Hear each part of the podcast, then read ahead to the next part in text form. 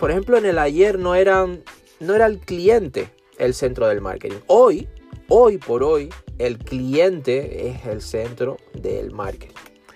También tenemos después ya otro enfoque que va directamente relacionado con el enfoque de marketing, que es el de satisfacer a los clientes, que es el enfoque de ventas, que es obviamente saber monetizar ese bien y saber monetizar ese servicio. Es decir, convertir ese producto, ese bien, ese servicio en beneficios, en ganancias, en utilidades. Por eso decimos que tanto el enfoque de ventas como el enfoque de marketing van directa, van estrechamente relacionados.